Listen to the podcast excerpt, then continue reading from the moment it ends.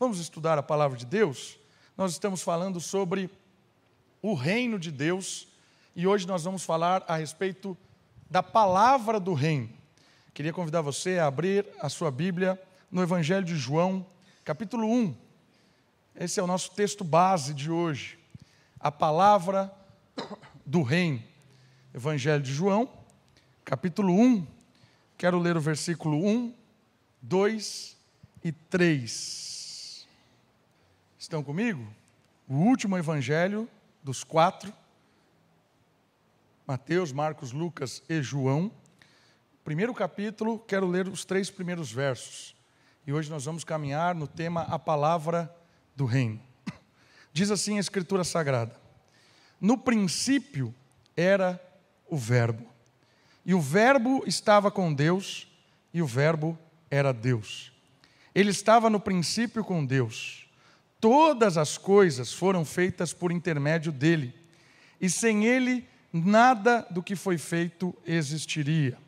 Versículo 14: E o Verbo se fez carne e habitou entre nós, pleno de graça e de verdade, e vimos a sua glória como a glória do unigênito do Pai. A ideia de verbo é uma tradução do grego logos. E logos, em grego, significa palavra. Poderia ser muito bem traduzido como palavra. E a, o contexto de palavra na história bíblica, ela é muito interessante, porque a ideia de palavra é, tem um leque muito grande de significados, de aplicações, de símbolos. É muito parecido com a palavra glória. A palavra glória no Novo Testamento e também no Antigo, tem muitos significados e muitas aplicações. Esta palavra, esta ideia, ela também é carregada de símbolo, carregada de ideias, e ela é quem norteia algo extraordinário na Bíblia ou na história da humanidade. Ela norteia a ideia de correto, de justo, de ideal. Nós vamos hoje caminhar na palavra, palavra ou logos, e observar como esta ideia ela nos ajuda a perceber o propósito de Deus dentro da sua criação e o propósito de Deus dentro da história da humanidade. Eu queria que você percebesse logo de cara nesse texto que a palavra ou verbo é o ideal da criação. O que significa isso? O que significa que o verbo, a palavra, é o ideal da criação? Nosso mundo foi, foi criado pela palavra de Deus. Disse Deus: haja luz e houve luz. A criação toda, ela é resultado da palavra de Deus, do falar, do trazer a existir, porque ele disse e aconteceu. Tudo foi sendo ajustado, nivelado pelo Espírito conforme a palavra de Deus era pronunciada. A palavra de Deus, ela veio trazendo harmonia e ordem na criação. E é legal que esse texto que a gente leu diz que toda a criação que foi criada por Deus foi criada por intermédio de, um ideal em cada parte desta terra. Este ideal é o plano de Deus de ordem e vida para toda a criação. O que significa ideal? Olha de novo o texto de João comigo e perceba o que ele está dizendo. No princípio era a palavra. A palavra estava com Deus, a palavra era o próprio Deus. E olha o 2 agora. Ele estava no princípio com Deus, a palavra, e todas as coisas que nós conhecemos foram criadas por intermédio da palavra. E sem a palavra, nada do que foi feito existiria. O que é ideal? Porque o primeiro conceito que eu queria que você aprendesse e vislumbrasse, entendesse, é que a palavra é o ideal da criação. A ideia de ideal é bem desenvolvida por um filósofo chamado Platão. O que é um ideal? Olha essa imagem. Aqui nós temos vários cavalos diferentes, certo? Então você tem um cavalinho menor, um pouco maior, outro de uma cor diferente e tal. São todos diferentes uns dos outros. Mas todos esses cavalos, quando você bate o olho nesse, você não vai dizer que é um jacaré, porque ele tem uma ideia de cavalo, um ideal de cavalo. Se você olha para cá, você não vai falar que é um gato. Por mais que esse seja diferente desse, ele carrega a ideia de cavalo.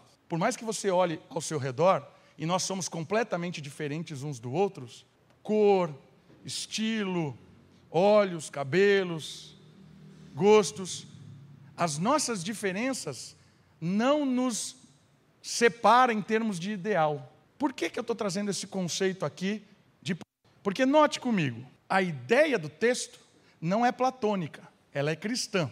E aí você vai descobrir hoje qual é a diferença do que Platão propôs e do que Cristo está dizendo aqui, do que Cristo é. Ele está dizendo para nós que Jesus, a palavra, o Verbo, Filho de Deus, é o intermédio por qual que todas as coisas foram feitas. Sem ele nada do que foi feito, nada existiria. Sabe o que significa isso? A palavra é o ideal de Deus para criar todas as coisas. Ele é o intermediário. Ele é aquele cavalinho lá em cima.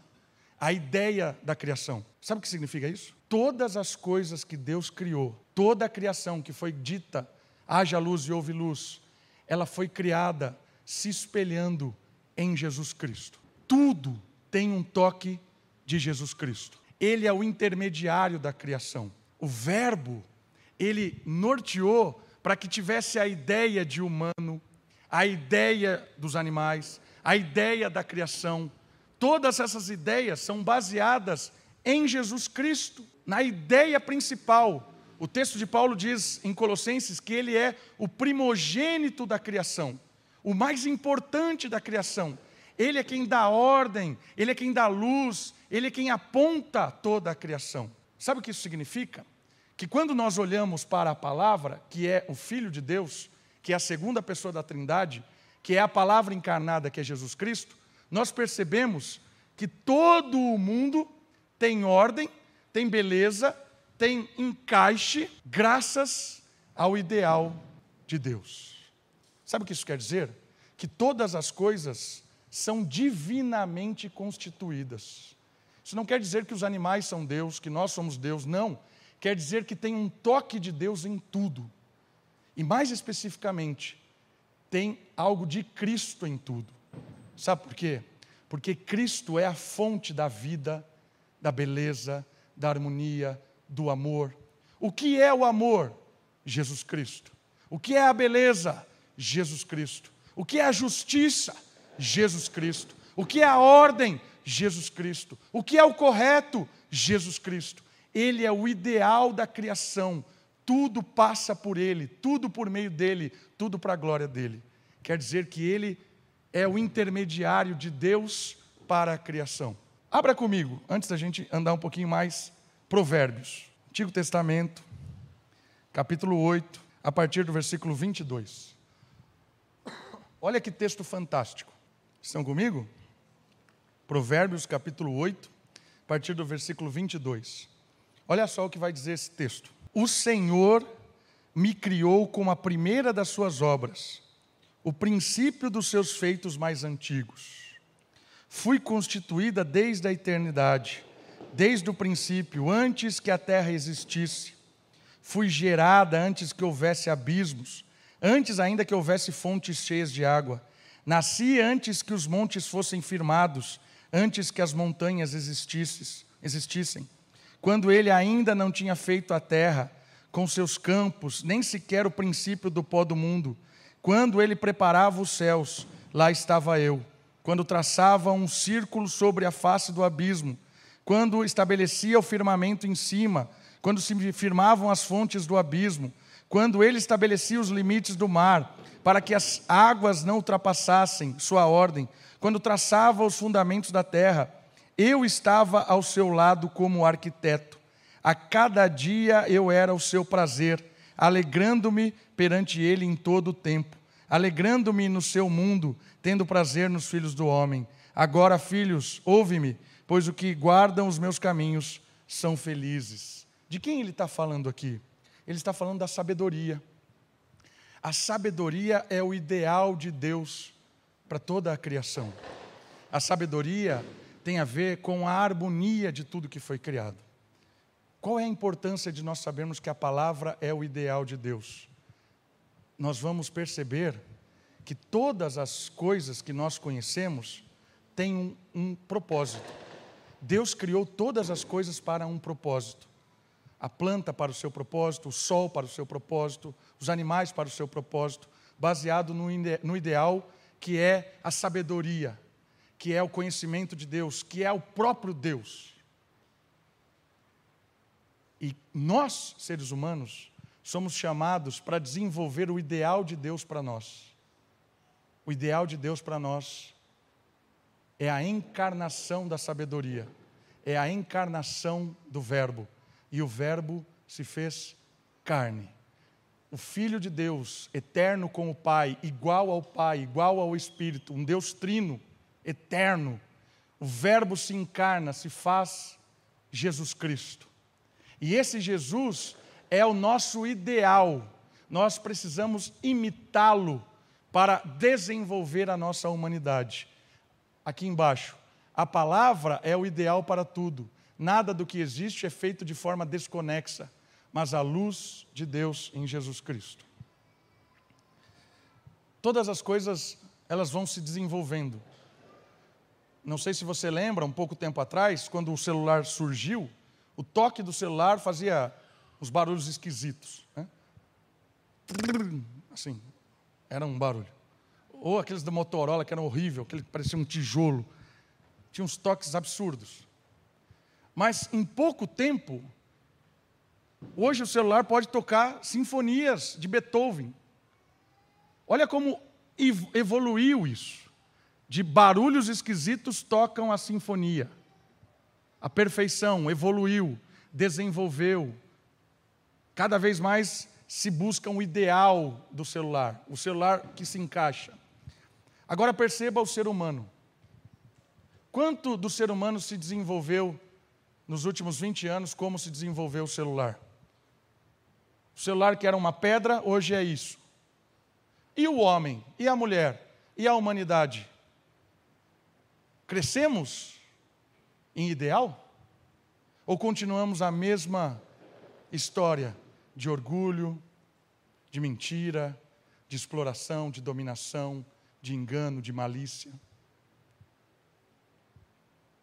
O que o texto está nos ensinando, a palavra é o ideal da criação, significa que nós podemos evoluir como seres humanos. E isso acontece quando nós olhamos para Jesus Cristo que é o ideal humano. É o Verbo encarnado, é a palavra encarnada. Quando nós olhamos para Jesus Cristo, quando nós buscamos ser discípulos de Jesus Cristo, nós evoluímos como humanidade. Evoluímos na forma com que nós conversamos, com que nós dialogamos, com que nós cuidamos da criação, a nossa forma de ser justo ou injusto, a nossa forma de interpretar a vida, de sofrer, de olhar as coisas que estão acontecendo.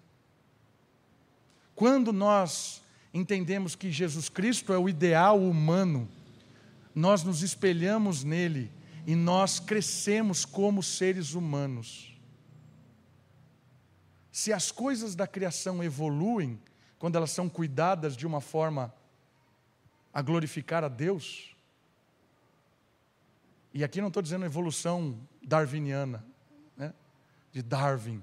É evolução no sentido de unidade, de amor, de fraternidade. Evoluir no sentido de que a morte separou, mas Cristo uniu. Quando nós olhamos para o ideal de Cristo e percebemos que o ideal de Cristo está em toda a criação, nós buscamos a unidade, a aproximação, o acolhimento, o perdão, nós evoluímos como seres humanos. A pergunta é: será que estamos realmente, de fato, evoluindo, como o texto diz? Que aqui no Provérbios capítulo 8 fala dessa sabedoria de Deus, da criação harmônica, da beleza, da bondade. Será que nós estamos evoluindo como crentes? Será que realmente nós conseguimos olhar para trás e hoje percebemos que Jesus Cristo está mais em mim e eu menos? Será que nós podemos dizer, como João disse, que ele cresça e eu diminua?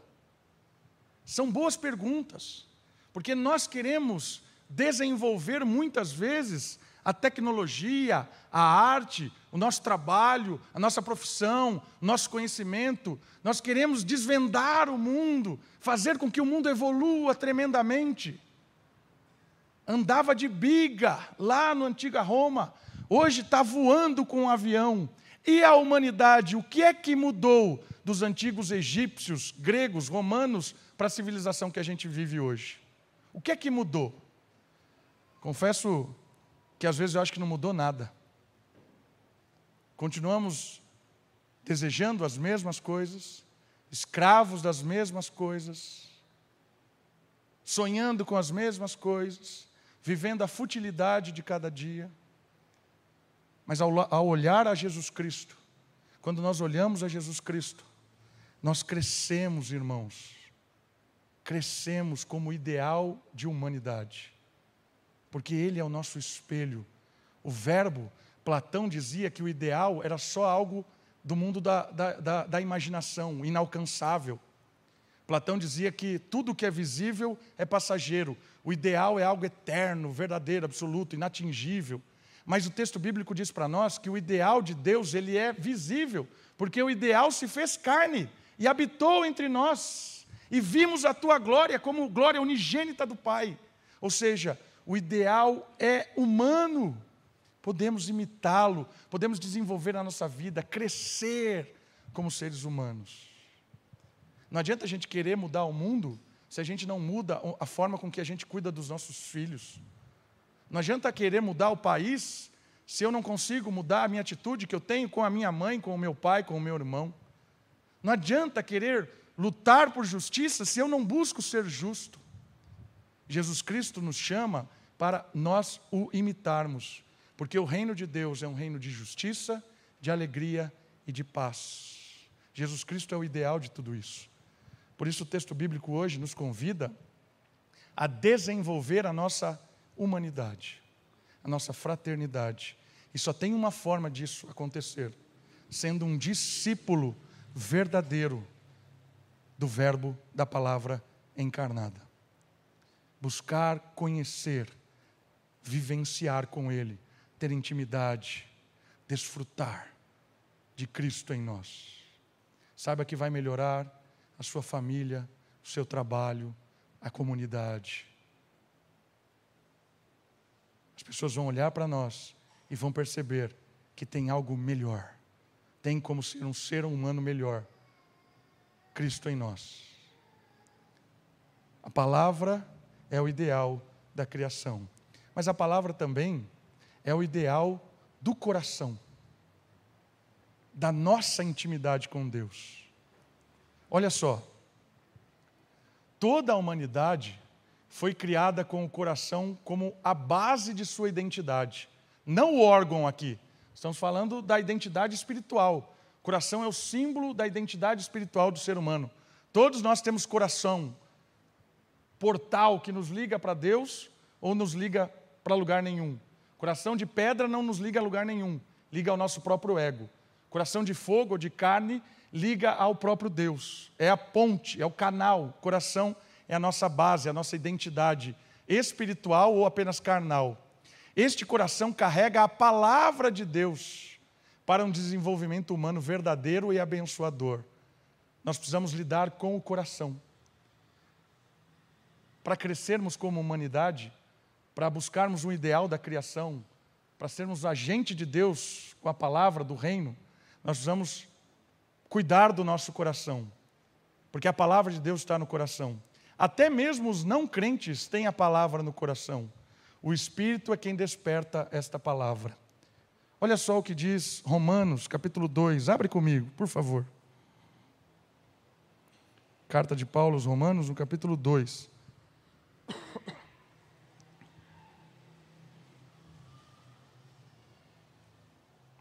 A partir do versículo 13. A palavra é o ideal do coração. É onde nós devemos encher o nosso coração, é na palavra. Olha o versículo 13. Pois diante de Deus não são justos os que somente ouvem a lei, a orientação, a palavra, mas os que a praticam. Estes se tornam justos quando praticam a palavra, a lei de Deus. Olha o 14 agora. Porquanto, quando os gentios, aqueles que não são, são descrentes, que não têm a lei, e aqui ele está se referindo à lei de Moisés, a palavra registrada, praticam as coisas da lei por natureza, embora não tenham a lei, tornam-se lei para si mesmo, demonstrando que o que a lei exige está escrito no coração deles, tendo ainda o testemunho da sua consciência e dos seus pensamentos, que ora os acusa, ora os defende. Isto acontecerá no dia em que Deus julgar os pensamentos secretos dos homens por Cristo Jesus, segundo o meu Evangelho. Sabe o que ele está dizendo? Que todo ser humano tem a palavra no coração. Lembra quando eu disse que, que o verbo, a palavra, era o ideal de toda a criação? Está em todas, todos os lugares, tem ali um toque da sabedoria de Deus, da ordem, do, do, do, próprio, do próprio Filho de Deus. Por isso, cada ser humano tem um coração, a palavra de Deus. Todos têm. Tem o ideal, tem o desejo. Infelizmente, existem os corações, como já citei, que estão petrificados pelo ego, pelo orgulho. Esse coração, ele só busca o bem, o ideal, o ser justo, na sua própria justiça. E o texto diz assim: muitas vezes eles acertam. Por quê? Porque eles têm resquícios desta lei. Acertam, porque tem resquício dessa lei. Isso é muito legal, porque às vezes a gente tem a ideia de que o cristão é um ser humano diferente daquele que não é cristão. Não é verdade. Todo ser humano, toda a humanidade é um ideal da criação de Deus. Tem a palavra no coração. Infelizmente, alguns estão com o coração petrificado, como era o caso de todos nós, porque nós nascemos com esse coração que é direcionado para nós mesmos, para as nossas próprias energias para as nossas próprias fontes de prazer, para a nossa própria vida. Um coração duro, petrificado. Mas a palavra está ali. Ora nos acusando, ora nos aperfeiçoando, mesmo quando nós somos ímpios. Olha que interessante esse texto. Mas o, o diferencial desse texto é porque ele vai apontar para a graça de Deus. O capítulo 2 de Romanos vai chegar à conclusão que não existe ninguém justo, porque por mais que acerte em alguns momentos, o coração erra em todos os outros. Não existe uma forma de acertar por completo, porque a morte ela foi em absoluto para o ser humano. O pecado tomou conta total da humanidade. E ainda que tenha resquícios dessa palavra de Deus, os erros são infinitamente superiores. Aí a graça de Deus entra não por, porque a gente fez alguma coisa e encantou Deus. Não, porque não tinha nada que encantasse Deus no nosso coração, na nossa vida. Mas pela graça e pela bondade de Deus, Ele sopra a vida no nosso coração. E esse coração que era de pedra se torna um coração de fogo. E essa palavra que estava ali, agora ganha uma conotação de expandir-se, de crescer, de aprimorar, de boas obras, de nova vida. Agora a palavra de Deus que estava no coração ela pode ser vivenciada de forma verdadeira, justa, pacífica, íntegra, porque é o Espírito que dá vida, a palavra que está ali. Por isso a palavra de Deus está no nosso coração e o Espírito direciona ela de uma forma encantadora. Quando nós nos aproximamos de Jesus Cristo, que é o ideal, quando nós buscamos encher-nos do Espírito Santo, como o próprio Paulo diz em Efésios: enchei-vos do Espírito. A palavra de Deus começa a crescer, as boas obras vão sendo latentes na nossa mente, no nosso coração, na nossa vida. Começamos a viver de forma humana. A palavra de Deus nos torna mais humanos. Acolhemos, perdoamos, renovamos, transformamos para a glória de Deus. Evoluímos evoluímos. de separados nos unimos como homens e mulheres de Deus, de separados da criação nos aproximamos para cuidar da natureza, para cuidar das coisas que foram criadas de uma forma que glorifique a Deus. A palavra está no nosso coração e ela é empoderada pelo Espírito. E aí começamos a agir de forma nova. Mas a palavra também, ela é um ideal ético. O que significa que ela é um ideal ético? A palavra também foi registrada a palavra se tornou um guia moral, ético, do que é certo, do que é errado, do que é a direção correta.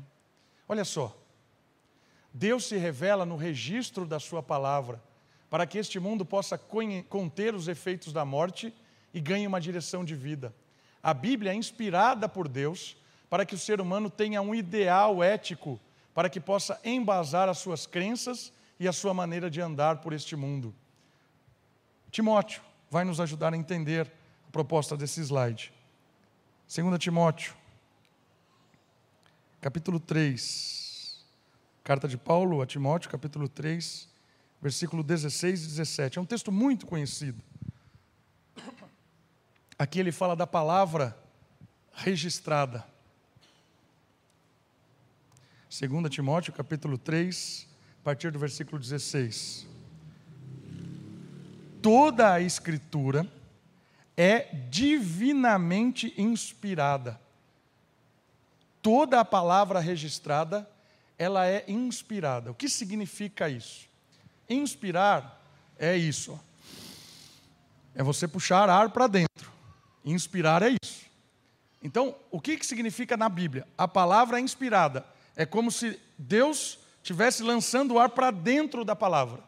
Então a palavra está recebendo o ar de Deus, recebendo o Espírito de Deus, o sopro de Deus.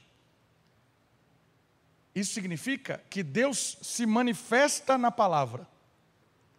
Como Deus se manifesta encarnando-se como Jesus Cristo, Deus homem, o verbo se faz carne, né? a palavra se faz carne, há uma manifestação em Jesus. Como esse Jesus, esse, esse verbo, essa sabedoria, ela se manifesta no coração, ela também agora a palavra se manifesta por escrito. Deus está dizendo que existe uma maneira correta de vivenciar como ser humano. É isso que significa que a Bíblia é inspirada. E aí, ela se torna proveitosa para ensinar, para repreender, para corrigir, para instruir em justiça, a fim de que o ser humano, o homem de Deus, tenha capacidade e pleno preparo para realizar toda boa obra. Palavra de Deus, Jesus Cristo, palavra de Deus no coração, a palavra de Deus registrada, a Escritura. O reino de Deus, a forma de governo de Deus nessa terra, que envolve cada um de nós que somos chamados para sermos habitantes, cidadão desse reino, nós fomos orientados pela pessoa de Jesus Cristo, acolhidos pelo, pela, pela palavra no nosso coração e agora direcionados pela Escritura. O que significa então a Escritura como palavra do reino? Irmãos, isso aqui é muito legal. Se a palavra de Deus ela é inspirada, quer dizer que é o próprio Deus falando. A palavra de Deus é o próprio Deus. E quando eu entendo isso, eu percebo que é o próprio Deus falando comigo, eu certamente tiro proveito disso. Como o texto diz. Que proveito eu tiro da palavra sendo o próprio Deus se manifestando? Ensinar. Ensino é fundamental para você ter uma vida melhor. Quantas vezes a gente já ouviu sobre educação? A educação é algo que capacita as pessoas para desenvolver a sua vida, para ter um melhor trabalho, para ter uma melhor família, para ter um melhor país, para ter uma melhor cidade. A educação é fundamental. Texto bíblico está dizendo que a palavra de Deus é a educação, é o ensino verdadeiro para que você viva nesta vida uma vida que vale a pena ser vivida. Para que você trabalhe no trabalho, um trabalho que vale a pena ser trabalhado, para que você se divirta da maneira que vale a pena se divertir. A palavra de Deus nos ensina a viver corretamente, ela nos educa para nós termos um conhecimento que nos livra da tão ilusória didática desse mundo, ensino desse mundo. A orientação da palavra, ela é uma âncora num mar cheio de tempestade, balanço. Se você não tem um guia, você está à deriva nesse mar. Ela ensina. Como isso é prático, irmãos? Olhe você com a sua esposa. Quando vocês discordam de uma coisa, qual é o padrão que define o que é certo ou errado? Qual é o padrão que você usa, você marido, você esposa, quando você discorda do seu marido, do seu cônjuge? Qual é o padrão que você usa para vocês chegarem numa definição de certo e errado? Qual é a palavra que você usa? Você pode instituir vários. Por exemplo, nós estamos discordando a respeito de uma questão financeira. Temos uma decisão a tomar que tem a ver com dinheiro, com contas. Você pode adotar um, um padrão de benefício financeiro. A melhor escolha é a escolha que vai nos render mais lucro. E chegam num padrão bom. Não interessa o que vai ser feito, interessa que vai dar lucro. É um padrão que você adotou para resolver um problema financeiro, gerar lucro. Às vezes tem uma discordância tremenda quem é que vai ser o critério para estabelecer quem está certo e quem está errado no uso do dinheiro? Quem é o padrão?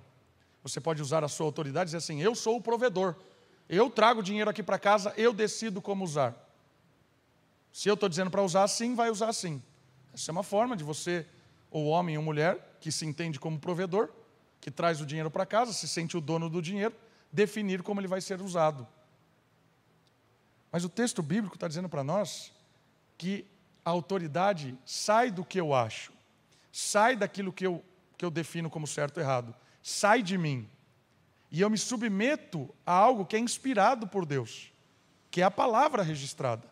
Eu vou para a palavra de Deus com temor, tremor, para querer saber qual é a opinião divina sobre como eu devo usar o meu dinheiro pagar as minhas contas, resolver os meus problemas, as minhas crises financeiras.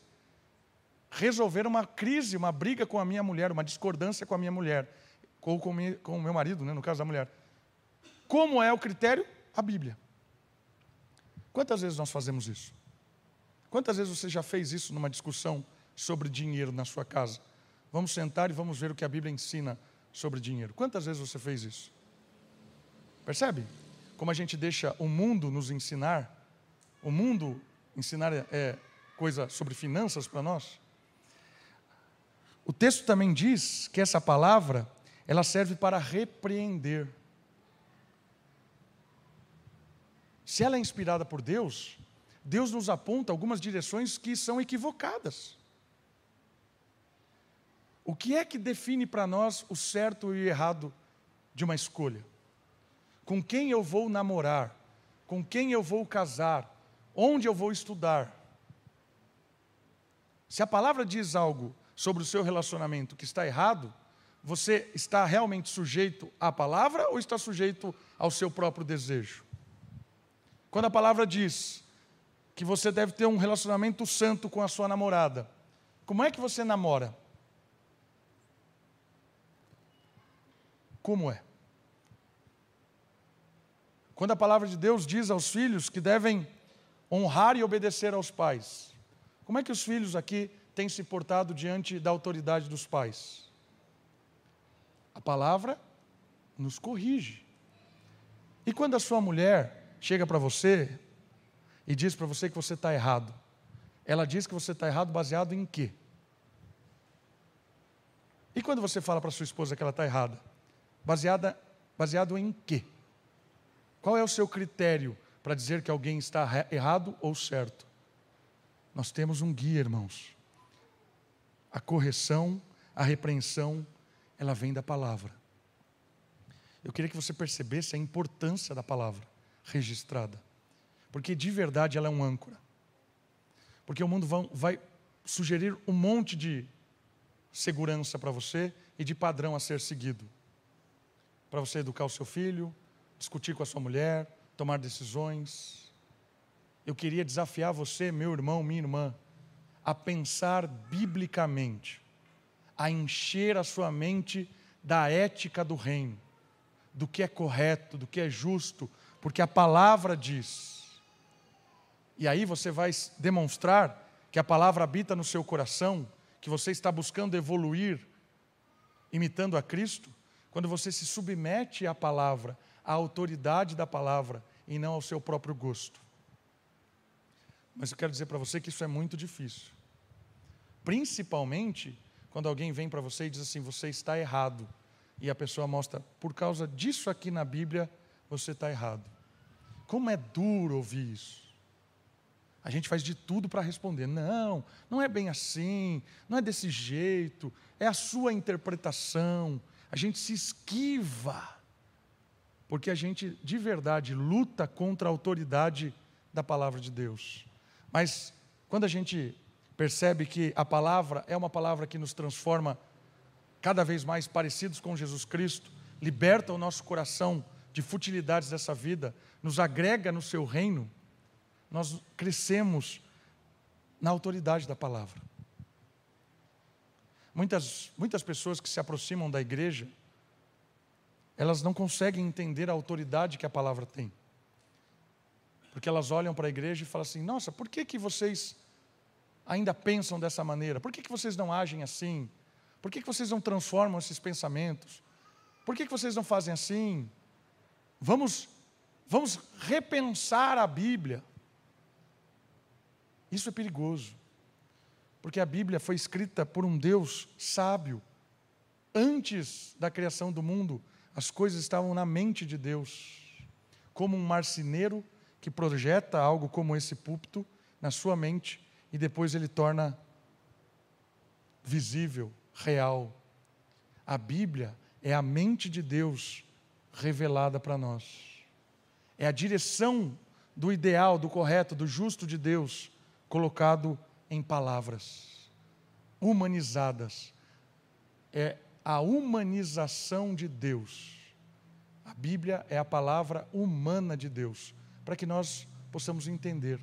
Deus se humaniza na palavra da Bíblia, para que nós possamos compreender a sua justiça, a sua alegria, a sua paz, para que a gente possa desenvolver a nossa família de uma forma ideal. A palavra do reino ela é transformadora. Por quê? Porque eu percebo que a palavra é o próprio Jesus Cristo. Ela transforma porque eu percebo que a palavra está no meu coração. Eu vou inculcando ela no meu coração e na minha mente. Ela vai sendo transformada. E eu também sou alguém grato a Deus e submisso à autoridade de um texto que é salvador, um texto que é vivo, verdadeiro, um texto que é eterno, um texto que é transformador, irmãos. Perceba que a palavra do reino, ela nos faz realmente inteligentes nessa vida, ter um olhar espiritual para as coisas e se libertar das amarras deste mundo tão enganoso. Eu queria que você fosse embora hoje em paz, porque a palavra se fez carne. Isso significa que ele disse que estaria conosco até a consumação do século. A palavra, a ordem, a bondade, a beleza, a salvação foi possível porque ela se fez carne e habitou entre nós e temos um relacionamento com ele. Vá em paz, porque a palavra nos salva. Vá em paz, porque a palavra de Deus habita no seu coração. É a palavra que te anima, que te dá sabedoria, que te gera temor. É a palavra que te dá esperança, que te dá um norte. É a palavra que aquece no momento frio, no momento de angústia, no momento de incerteza, no momento que você está vivendo e cada um vive momentos diferentes aqui. É a palavra. É a palavra registrada que nos ajuda a evoluir. Assim como o toque do celular evoluiu, ajuda a gente a evoluir como ser humano. Sabendo que é verdade, que é mentira, que é certo, que é errado. É a palavra que nos dá segurança nesse mundo cheio de ilusões. Queria animar você a recorrer mais à palavra, a confiar mais na palavra, para que você desfrute uma vida realmente de estabilidade num mundo que é incerto.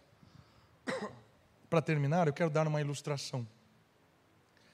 Imagine que você é uma estátua sobre uma mesa, com quatro pés. Uma estátua de porcelana, bonita. E aí, essa estátua está ali, muito bem fixada sobre a mesa. E a mesa são as coisas da vida. Mas de repente, como as coisas da vida acontecem, arrancam pernas da mesa. Com três pernas a mesa ainda bambeia. Talvez você, como escada, como estátua, dê uma deslizada para aquele canto em que bambeou. E nós sabemos que a vida nos pega de surpresa. Leva pessoas que nós gostamos, que nós amamos, traz doenças que às vezes nós não esperávamos tira o nosso emprego, tira a nossa paz, nossa esperança. E de repente ela tira uma outra perna da sua vida. Já era. Nós, como estátua, caímos e quebramos. A palavra